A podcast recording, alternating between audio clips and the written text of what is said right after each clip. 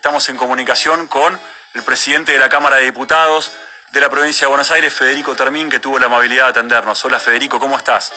¿Qué tal? ¿Cómo están? Muy buenas tardes para ustedes y para toda la audiencia de la radio. Bueno, Federico, la primera pregunta tiene que ver con esto, tiene que ver con eh, Sur, una empresa que quedó apuntada, tiene un área de concesión muy grande, le presta servicio a muchísimos bonaerenses, a cientos de miles de bonaerenses. Vos como, como hombre del conurbano, como hombre de Lomas de Zamora, ¿considerás que la resolución de la crisis abierta por Edesur eh, viene por el lado de más inversión, como viene el gobierno, o el planteo que están poniendo sobre la mesa ustedes tiene que ver con una rescisión del contrato? Ah, el primero que planteó la cuestión fue el intendente de Lomas de Zamora, Martín Infaurralde, y lo conversó con los, con los intendentes de la región y fueron trabajando muy bien en conjunto. Lo que nosotros planteamos es muy claro y muy sencillo. El servicio de Sur es carísimo y es malísimo. Son dos características que en simultáneo tornan insoportable la convivencia con el sur. Nosotros planteamos que estamos en el año 2020, la luz es un servicio público esencial, uno no puede elegir si tener luz o no tener luz, no es a dónde me voy de vacaciones en función de los ingresos, o qué auto tengo, si me gusta determinado auto, o qué auto puedo comprar. Uno necesita la luz para vivir, para trabajar, para producir. En ese sentido, lo que consideramos es que el servicio tiene que, tiene que ser bueno. ¿Qué significa? Que tienes un servicio continuo, que no se corte. No puede ser que haya gente viviendo oscura. Los cortes son cada vez más eh, reiterados y cada vez más extensos. Y se corta cada vez más la luz y cada corte dura cada vez más tiempo. Sí, ayer lo veíamos hace algunas horas en La Boca, en el sur de la ciudad de Buenos Aires también, cortes muy extendidos esta vez del otro lado del riachuelo, ¿no? Pero es la realidad que se vive en Lomas, en Quilmes, en Varela, en Almirante Brown, en muchos municipios, ¿no? Total. Entonces, lo que nosotros planteamos, y además, insisto con esto, no es que regalan la luz, vos decís, che, es gratis, bueno, es carísima, es carísima al punto tal que, como veníamos planteando los últimos cuatro años, el aumento de las tarifas le desordenó la vida a la gente, que tuvo que dejar de hacer otras cosas para poder llegar a pagar la tarifa de luz. Entonces, no es justo, digo yo, lo que pensamos es construir desde el sentido común. No es justo que haya dos o tres vivos que se hagan multimillonarios con el esfuerzo de todos los argentinos y argentinas, del que paga la tarifa y también de aquella persona que no recibe ese dinero. Digo, pongo el ejemplo de cuestiones puntuales y sé porque lo hemos hablado de vecinos de, Loma. Había gente que, o sea, hacía una salida menos, iba, iba, iba a comer, no iba a comer afuera o algo para poder llegar a poder pagar la tarifa. Entonces, ese dinero que se lleva a la empresa a la vez es dinero que no va al consumo interno y a la vez genera una rueda a ti. Entonces, lo que planteamos es, hay un contrato de concesión, la empresa tiene que cumplir con ese contrato, digamos, creemos que no lo está cumpliendo, y en todo caso se tiene que evaluar cuáles son las alternativas, si es la misma empresa que va a hacer las inversiones, si hay otra empresa que tenga la capacidad de, poder hacerlo. Lo que el, planteo de Martín y de los intendentes es que la situación así como está, no puede continuar porque realmente es, eh, una situación muy negativa para nuestros vecinos y vecinas. Recordamos, la empresa tiene, eh, está, tiene la concesión en 10 municipios bonaerenses más una parte de la ciudad de Buenos Aires desde el año 92, las famosas privatizaciones de las empresas de servicios públicos, y tiene una concesión por el término de 99 años. Claro, pero eso no implica que no, que no tenga que cumplir con el pliego, porque si, hay que, si ellos plantean que hay que cumplir porque tienen hasta el 2087 o, o, por ahí, eh, bueno, habrá que eh, es tan válida la fecha como los términos de la concesión. Y, lo que estamos planteando es que el, que el servicio es realmente muy, muy malo y, y, la verdad que tenemos una mirada positiva de eso porque hubo una muy buena respuesta del, del ENRE, que está a cargo de Federico Basualdo, de la Defensoría del Pueblo a cargo de Guido Lorenzino, de la Secretaría de Energía, una reunión de los intendentes con la Anciani, Martín estuvo con Culfas, el ministro de Producción, digamos, vemos todos los dispositivos del gobierno nacional y del gobierno de la provincia trabajando en este sentido.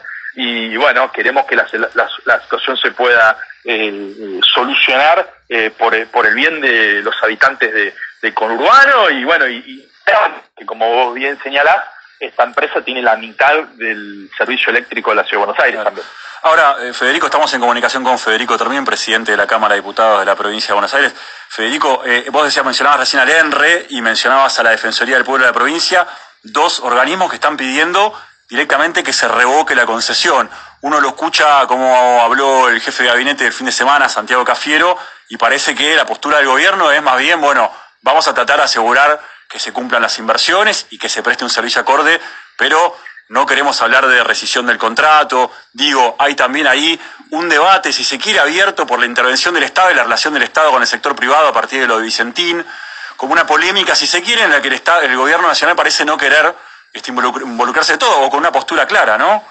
Sí, a ver, es interesante lo que lo que planteas. Los vecinos, los intendentes representan a los vecinos y, vecinas. Lo que plantean en primer lugar es, che, veamos este tema. Acá hay una empresa que brinda un servicio caro y absolutamente ineficiente. Bueno, veamos cuál es la forma de resolverlo. Después serán los entendidos en la materia los que los que determinen de qué manera es mejor resolver este conflicto. Lo que nosotros planteamos, visibilizamos y si querés de una manera simpática como ayer Martín con, con la canción que tanto que tanto repercusión generó en las redes sociales y demás, lo que queremos poner sobre el tapete es esta cuestión que los vecinos y vecinas que están a, oscuras durante tanto tiempo eh, sientan que están representados y fundamentalmente que ese problema se resuelva. Si el, el, sur cumple con lo que tiene que hacer y, las tarifas son justas y hay luz, digamos, no es, un problema personal, no es que hay un problema personal con, con José de Sur que un día, digamos, no, hay, no, no pasa por una cuestión personal, sino por una cuestión de, servicio. Si tiene que ser otra compañía, será otra compañía la que, la que participe, digamos, y, si hay otro método, estamos dispuestos a, a participar y a escuchar en representación de nuestros vecinos. Está claro. Eh, Federico, te pregunto, te cambio un poco de, eje, te pregunto por otro tema también, y también te consulto como hombre de Lomas de Zamora eh, y como hombre de Gran Buenos Aires, como dirigente del, conurbano, y que tiene que ver con una situación que genera mucha preocupación. Vos estás en contacto con vecinos y también lo debes saber, saber que es el tema de la inseguridad y del delito. Hoy habló el secretario de Seguridad este, Nacional, Villalba, reconoció que hay un aumento del delito, hay casos resonantes. No queremos plantearnos acá específicamente sobre el caso de Quilmes, porque es un caso también que ha tenido muchísima repercusión, pero más allá de eso, ¿vos ves un aumento del delito? ¿Ves lo mismo? ¿Y en qué medida puede atribuirse esto a bueno, la situación económica por la pandemia, esto que tanto se dice? Bueno, eh, está claro y, y, y Lomas, en el conurbano, recorro, hablo con vecinos y vecinas, está claro que, en los últimos meses, particularmente en el último mes, digamos, se ve eh, un eh, aumento de la inseguridad que es un problema estructural de la provincia de Buenos porque también parece justo decir que no es que en los cuatro años anteriores no hubo ningún jubilado asaltado, sino que tal vez no tenía repercusión masiva que tiene eh, actualmente. Ahora, dicho esto, nosotros bajo ningún punto de vista negamos la inseguridad, somos vecinos del conurbano, vemos que la inseguridad es un problema, que es un problema multicausal, no hay modo de eh, atribuir a una sola cuestión puntual la cuestión de la inseguridad. Me parece que es una gran deuda que tiene la democracia argentina, y hablo por nuestro país, porque otro especialista podría decir, bueno, si vos comparás nuestro país con otros países del mundo, incluso Latinoamérica, nosotros estamos mucho mejor, bueno, me parece que ese tipo de respuestas, si bien me gusta pensar las cosas en su contexto, no son las justas, porque, digamos, el sábado estuve en en, Fiorito y hablo con vecinos y vecinas que, temprano salen para laburar y los problemas que genera la inseguridad son, son graves. Y en un momento que hay tanta angustia, tanta tristeza por lo que implica la pandemia, por lo que significa las medidas de, cuidado, lo de la inseguridad es un problema grave, me parece que se está trabajando, eh, digamos, la cuestión de fondo en conjunto entre el Ministerio de Seguridad de la provincia y la cuestión de, nación, ya vimos gendarmes, eh, los vi en Loma de Zamora el, el, fin de semana. Empezaron el viernes con el, con el, con el despliegue en general del operativo y va a continuar hoy.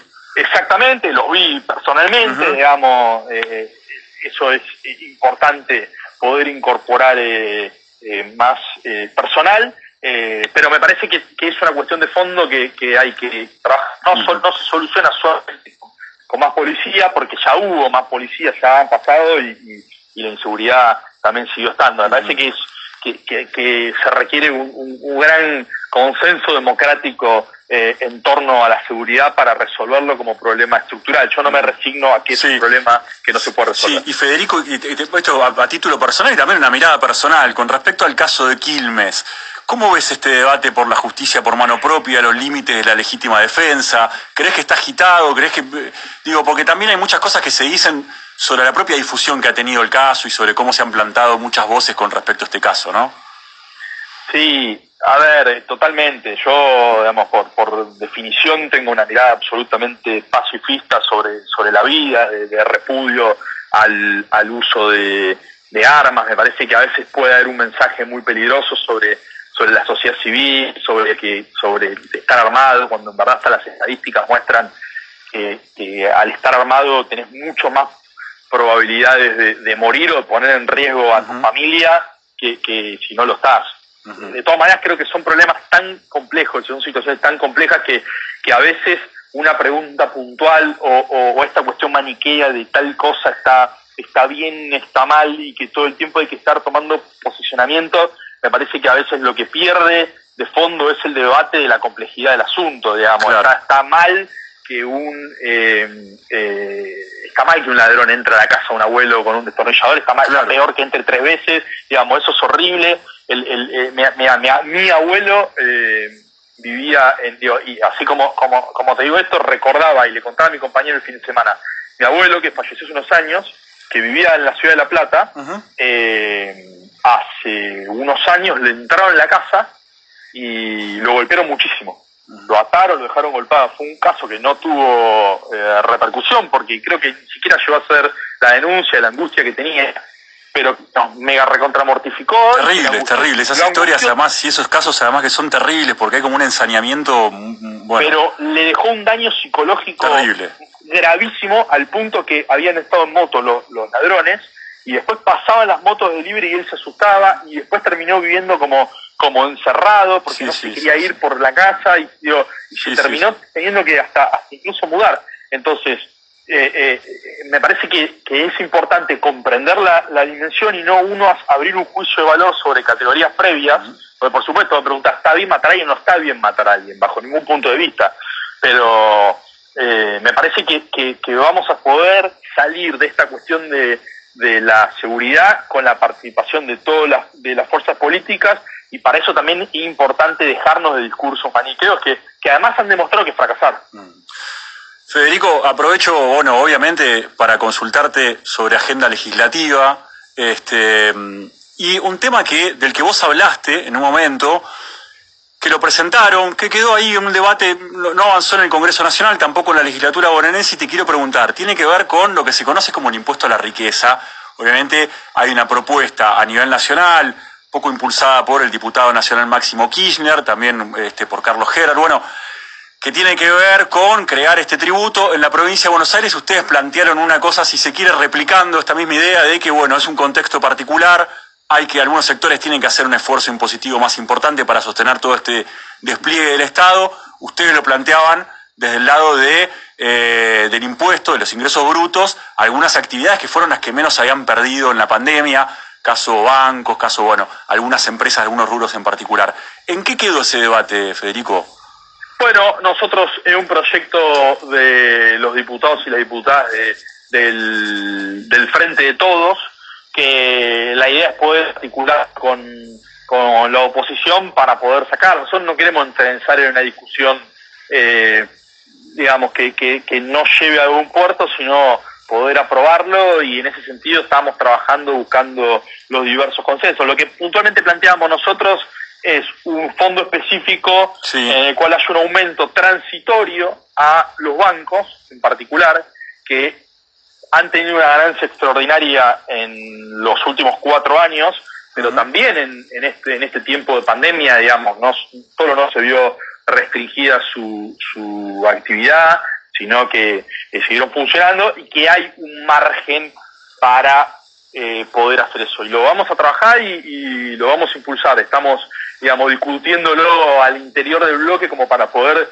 terminar de cerrar la, la cuestión. Afortunadamente, en la Cámara de Diputados de la Provincia de Buenos Aires hay sesiones eh, en permanentes, sesionamos la semana pasada, sesionamos esta semana. Modalidad semipresencial, semivirtual. Sí, pero que también por, permitió incluso, digamos, lo que nosotros, además del distanciamiento, bueno, y ustedes lo saben muy bien, muchísimos legisladores obviamente son del interior de la provincia de Buenos Aires, donde no hay tantos casos, en algunos lugares donde no hay casos, y el hecho de tener que trasladarse hasta La Plata y, volver ponía en riesgo no solamente a ellos, sino a los vecinos de los distritos. Por eso, la verdad que hay una, así como somos críticos de la oposición cuando consideramos que tenemos que serlo, me parece que también es importante, y nobleza obliga, destacar la buena predisposición que tiene la oposición, al menos hablo por diputados, porque con los que me toca eh, conversar, para poder hacer esta modalidad de, sesiones que, nos permite tener un ritmo importante. Y en ese sentido vamos a trabajar con, con el proyecto para poder impulsarlo y para poder tener el consenso eh, en, diputados. Y hay un debate pendiente, la última, Federico, para no robarte más tiempo, que tiene que ver con, bueno, cómo el debate de esto, ¿no? ¿Cómo se financia todo este despliegue del Estado, esta asistencia del Estado, este gasto extraordinario en salud, este gasto extraordinario en asistencia social, en comedores y demás? que tiene que ver con un pedido que hizo Kisilov para que le permitan aumentar el endeudamiento, lo giró a la Cámara, está ahí, si se quiere, también negociándose con la oposición, ¿no? Sí, bueno, ahí expuso el ministro Pablo López, el ministro de Economía, en la Comisión de Presupuesto que preside el diputado Juan Pablo de Jesús, hizo una, una exposición para los diputados y lo estamos trabajando, digamos, nuestra voluntad es poder tratar ese endeudamiento, que es fundamental, porque, digamos, en esto no hay mucha magia, ¿no? Digamos, respecto del, del, dinero que se recauda, o digamos, hoy tenés una caída importante de la recaudación, eh, se emite, digamos, la provincia no puede e-, emitir, o se pide prestado, digamos, y ahí tenés Nación que hace una asistencia muy importante a la provincia, pero me parece que eh, claramente eh, cambiemos, digamos, como fuerza política, que eh, generó un endeudamiento muy grande en la provincia de Buenos Aires en los últimos cuatro años, no veo que, haya ningún motivo eh, eh, político, lógico en el medio de esta pandemia para oponerse a un pedido de endeudamiento que además es muy acotado, muy específico, así que yo estoy convencido que, las conversaciones que vienen por este momento al interior de la Comisión de Presupuestos se va a poder eh, resolver para, para poder tratarlo prontamente. Federico Termín, te agradecemos mucho la charla. Gracias y un abrazo grande para ustedes. Pasaba el presidente de la Cámara de Diputados de la provincia de Buenos